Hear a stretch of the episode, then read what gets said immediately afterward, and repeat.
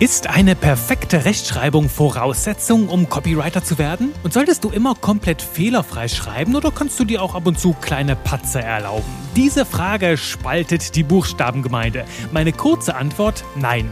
Ein Fehlerchen hier und da ist nicht schlimm, sondern macht dich einfach nur menschlich. Meine ausführliche Antwort geht da noch etwas weiter.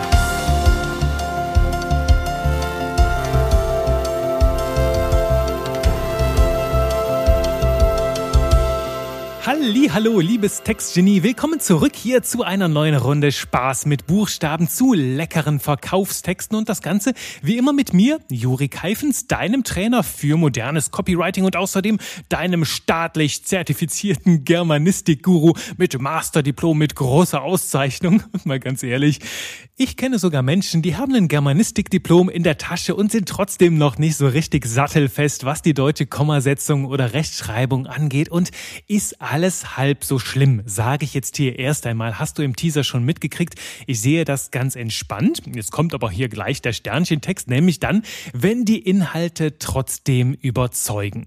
Und damit haben wir die Essenz dieser Folge schon voll auf den Punkt getroffen. Doch lass uns beim Anfang anfangen, nochmal zurückkehren zu dieser Frage, warum ist es für mich okay, wenn sich ab und zu ein kleiner Patzer in unsere Texte hineinschmuggelt? Und anschließend schauen wir uns den Sternchentext dann genau an, warum es trotzdem mein Ziel ist, diese kleinen Fehlerchen möglichst aus meinen Texten herauszufiltern.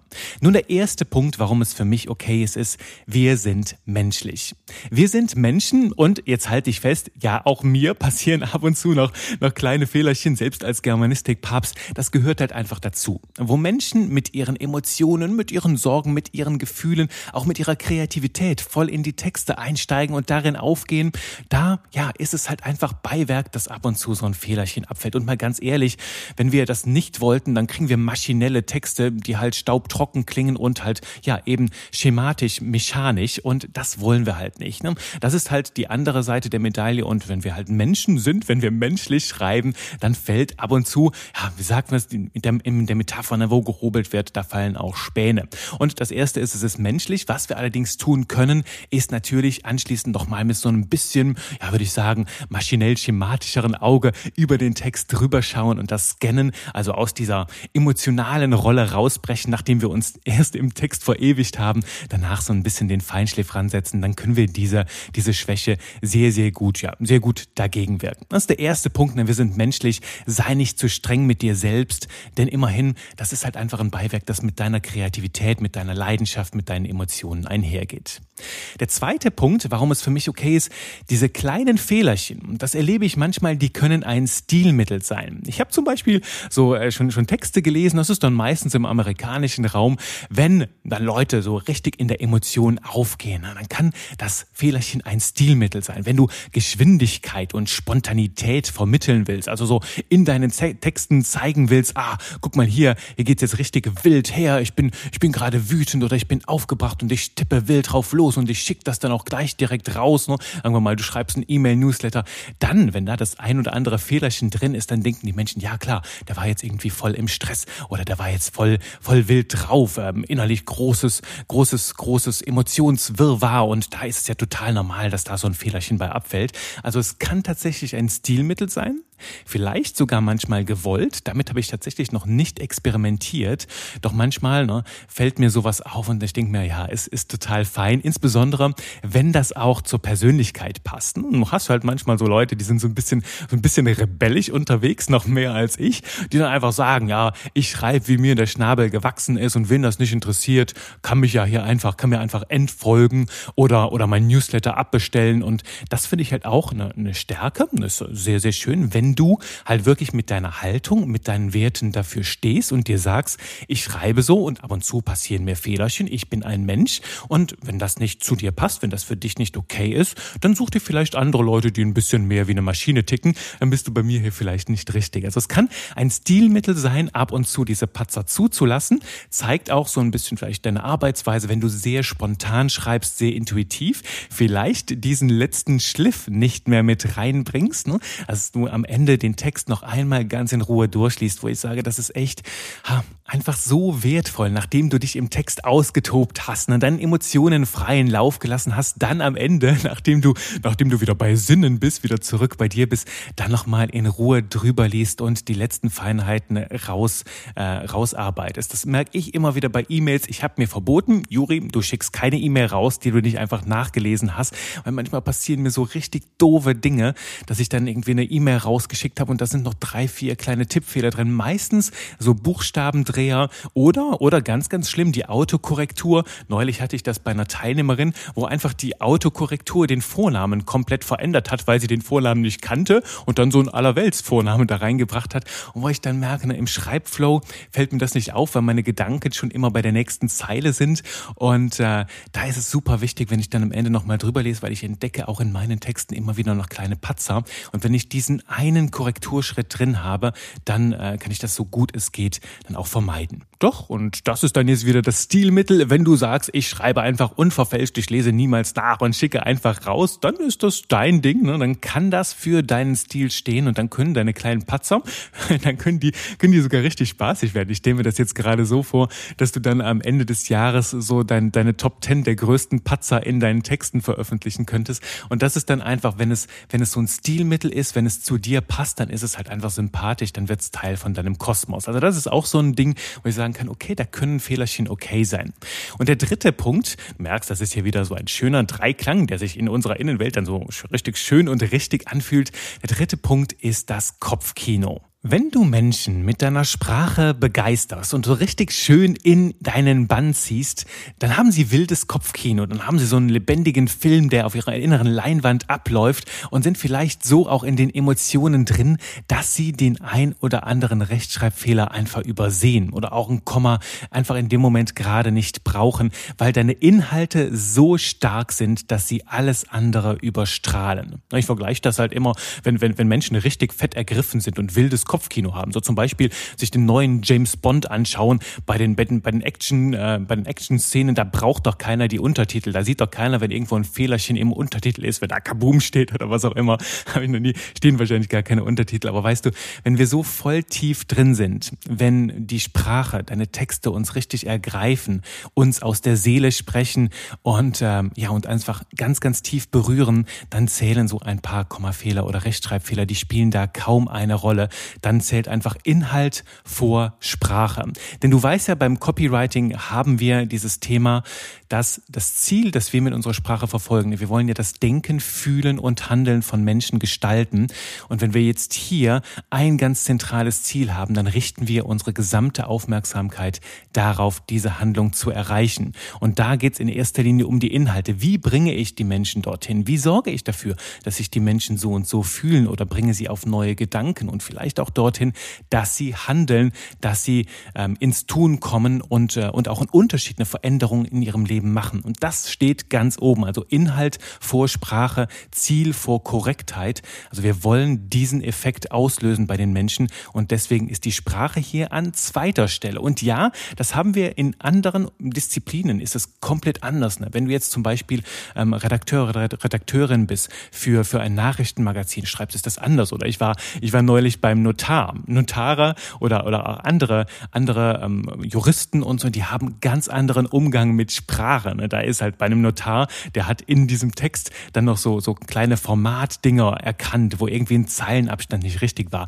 Dann hat er den angepasst und das ganze, die, die ganze Seite nochmal ausgedruckt. Das war äh, also eine ganz, ganz andere Welt. Ich bin manchmal auch so ein bisschen, also ich sehr penibel bin, doch so weit wie ein Notar würde ich nicht gehen. Und du merkst, ne, Sprache ist nicht gleich Sprache. Also wir gehen in unterschiedlichen Disziplinen anders an diese Themen ran. Und äh, darum ist es wichtig, ne, das, was ich hier erzähle, gilt für mich fürs Copywriting, fürs Werbetexten und auch mit dem Sternchentext, der gleich kommt und nicht unbedingt, äh, ist nicht unbedingt übertragbar jetzt auf andere Bereiche. Also das ist mir ganz, ganz wichtig, nochmal klarzustellen. Wir sprechen hier über das Copywriting, über das Werbetexten auch auf eine sehr moderne Art und Weise. Und ähm, das kann in anderen Bereichen, wenn du in anderen Bereichen schreibst, durchaus anders sein. Behalte also immer im Kopf, deine Texte im Copywriting verfolgen ein klares Ziel. Also inhaltlich sind sie auf einen ganz klaren Zielpunkt ausgerichtet, auf eine Sache, die wir erreichen wollen und die steht vor der sprachlichen Korrektheit.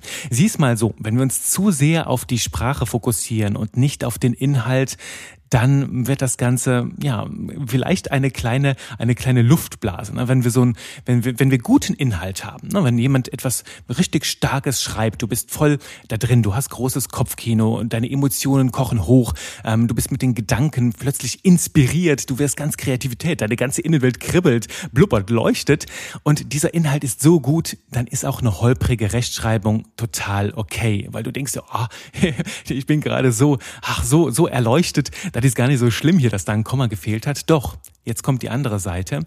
Wenn der Inhalt holprig ist, also wenn du merkst, boah, die Person hat gar nichts so richtig zu sagen, das ist alles so Larifari, Wischiwaschi, die schreibt eine halbe Seite für einen Inhalt, den könnte ich auch in fünf Worten ausdrücken und dann ist die Rechtschreibung perfekt und alles ist minutiös, schön, sauber angerichtet, dann ist das nicht okay, dann ist es nay. Nay, sagen die Amerikaner dann. Ne? It's not okay, it's nay. Ähm, holprige Inhalte mit perfekter Rechtschreibung, na, sind, sind keine gute Sache. Dann doch lieber guter Inhalt mit holpriger Rechtschreibung. So sehe ich das jetzt hier ähm, in, in, in diesem Bereich, ne, im Copywriting. Und dennoch habe ich gesagt, ne, ich sehe das Ganze mit einem Sternchentext, weil ich dennoch alles gebe, um möglichst sauber, möglichst korrekt zu schreiben. Und hier kommen wir jetzt zu der Kehrseite, zu dem Sternchentext, zu den, zu den tatsächlich, ich glaube, das sind andere zwei, drei Punkte, wo ich mir jetzt sage, okay, deswegen lege ich dir ans Herz, trotzdem ein bisschen die extra Meile zu gehen und ein bisschen Hirnschmalz zu investieren, um schöne, saubere, geschmeidige Texte zu schreiben. Und dann möglichst auch darauf zu achten, dass so kleine Fehlerchen einfach nicht vorkommen. Und der erste Punkt, wo ich das Ganze jetzt anders sehe, der schwebt dir vielleicht auch schon durch den Kopf, denn wir haben ja bisher sehr viel darüber gesprochen, dass du für dich selbst schreibst schreibst. Ne? Und wenn du für dich schreibst, dann riskierst du natürlich deinen, deinen Ruhm, äh, nee, nicht deinen Ruhm, deinen, deinen Ruf, wollte ich sagen, dein Branding. Also es geht um dich. Und wenn du Schabernack mit der deutschen Rechtschreibung betreibst, dann fällt das letzten Endes auf dich zurück. Und wenn du sagst, ich bin damit komplett fein, so be it. Das andere ist jetzt allerdings, wenn du für andere Menschen schreibst, also wenn du jetzt Auftrags-Copywriting machst oder Texte für andere Menschen äh, redigierst, ne, dann geht es darum, natürlich schon auch auf deren Branding achten und deren Wünsche ins Zentrum zu stellen. Also wenn du professioneller Copywriter bist und lieferst einen Text ab, wo in fünf Zeilen zehn Fehler drin sind, dann äh, spricht das nicht unbedingt für deine Qualifikation und deine Kompetenz, denn die Menschen kommen ja zu dir, weil sie Buchstaben, Akrobatik ähm, von, sich von dir erhoffen und weil sie es selbst nicht so gut können und sich dann jemanden suchen, der es besser kann. Und natürlich zählt hier natürlich auch deine inhaltliche Performance, doch letzten Endes, ne, damit das Ganze professionell bleibt, ist es auch wichtig, dass das Ganze sauber geschrieben ist, dass es geschmeidig ähm, abläuft und da kommen wir gleich im zweiten Punkt noch, dass niemand zu sehr über solche Patzer stolpert. Also im ersten Punkt ist mir wichtig, manche Zielgruppen, je nachdem für welche Zielgruppe du schreibst, äh, orientierst du dich an ihren Wünschen, an ihren Anforderungen und wenn es da heißt, wir wollen astreine, saubere, rechtschreiblich korrekte Texte, dann ist das halt auch dein Ding, dann setzt du das halt auch so um, wenn du für andere schreibst. Und noch wichtiger ist es, wenn Zielgruppen mit ganz bestimmten Motiven zu dir kommen. Und dann kannst du dir nochmal die Folge 50 anhören oder auch die Folge 7, wo wir über Motive sprechen. Es kommt immer mal wieder hier vor. Noch tiefer steigen wir in diese Welt in meinem Copywriting-Kurs ein, weil es einfach hier den Rahmen dieses Podcasts komplett sprengen würde. Doch da ist es ganz wichtig, was haben die Menschen für Motive, die zu dir kommen? Und da gibt es auch schon mal, ja, sagen wir mal, die, die, die Korinthenkacker oder die Menschen. Ich will das jetzt auch gar nicht abwerten beschreiben, nämlich die Menschen, die Wert auf Raffinesse, auf diese Feinheit Feinheiten legen. Und das kann auch sehr, sehr, sehr wertvoll sein. Und bei meinem Steuerberater oder Buchhalter lege ich zum Beispiel riesigen Wert darauf oder beim Notar, dass diese Menschen ein Auge für die Details haben. Und wenn du mit solchen Menschen arbeitest, dann darfst du deren Wertestruktur, sagen wir jetzt mal ganz hochtrabend, dann darfst du denen auf ihren Werten, bei ihren Motiven begegnen und in ihrer Welt auch für sie texten. Und wenn dir das liegt, ne, wenn du dich dem anpassen kannst, ist das wunderbar. Anderenfalls kannst du halt auch dich so positionieren, dass du halt ganz klar nach außen machst, dass du ähm, die für diese Zielgruppe dann weniger empfänglich bist. Mich erinnert das gerade an eine ganz lustige Story. Das ist schon ein Jahr her. Da hat mich mal, äh, hat mich mal jemand angeschrieben äh, und, und schrieb so, hey, äh, Jure, ich suchte eigentlich nach einem, nach einem Copywriter. Und dann habe ich mir deine Website angeschaut, fand ich inhaltlich brillant. Doch dann bin ich auf hier zwei, zwei Rechtschreibfehler gestoßen und sorry, da hast du dich für mich komplett disqualifiziert. Ne? Also sagte, ja, hier die zwei Fehler habe ich gefunden und von einem Copywriter erwarte ich astreine, fehlerfreie, super Sprache. Und wo ich mir gesagt habe, ja, ist total nett. Und das war gerade in so einem Moment, wo ich an meiner Website gearbeitet habe. Das mache ich immer mal wieder und dann schreibe ich so zwischen zwei Terminen fällt mir noch irgendwas Brillantes ein. Das ist bei mir kontinuierlicher Work in Progress. Und äh, dann habe ich das reingeschrieben und dann war da ein kleiner Buchstabendreher drin und da hatte ich mich bei diesem Herrn schon disqualifiziert. Und das Ganze war so geschrieben, äh, wollte mich so ein bisschen aus der Reserve locken, damit ich auf jeden Fall alles gebe, um ihn als Kunden jetzt doch noch zu gewinnen und vielleicht so ein bisschen meinen Stolz zu retten. Das knabbert aber nicht an mir, hatte mir nichts aus der Krone rausgebrochen und habe mir einfach gesagt, habe ihm geschrieben, danke für den schönen Hinweis, habe gesagt, ich bin gerade im, im Umstrukturierungsprozess meiner Website, Texte ein bisschen hin und her und wo gehobelt wird, da fallen auch Späne. Ich muss mir unbedingt eine andere Metapher dafür überlegen. Ich mag ja so abgedroschene Phrasen nicht. Und damit war das für mich alles gut, weil ich mir gedacht habe, jemand, der jetzt schon so anfängt, beim ersten Kontakt mit solchen Menschen will ich gar nicht arbeiten. Also solche Menschen will ich gar nicht als Kunden haben. Und dann ist das für mich komplett fein. Also darüber, dass das Ganze so ein bisschen Wunschkonzert ist, da spreche ich auch übrigens in Folge 7 drüber. Also dir gerne nochmal anhören. Wichtig also hier bei diesem Punkt Sternchentext dann bitte schreibe sauber, schreibe korrekt, wenn du für andere schreibst und das deren expliziter Wunsch ist, beziehungsweise da geht es eher darum zu sagen, wenn es nicht deren Wunsch ist. Und wenn du für Zielgruppen schreibst, die ganz klare Motive mitbringen, das ist für sie super wichtig wichtig ist, ähm, dass alles bis in die kleinsten Feinheiten schön sauber strukturiert und formuliert ist. Der erste Punkt. Der zweite Punkt, und da erinnere ich dich jetzt so ein bisschen an die Folge 49, wo es rund ums Gendern geht. Also dieses Argument wird dir daraus bekannt vorkommen. Nämlich zweitens, die Form sollte niemals vom Inhalt ablenken. Und damit tanzen wir auf einem ganz schmalen Grat zwischen zwei Dingen. Denn ich habe ja eben gesagt, wenn der Inhalt stimmt, wenn die Menschen richtig großes Kopfkino haben und emotional innerlich leuchten, dann übersehen sie auch schon mal den einen oder anderen Patzer.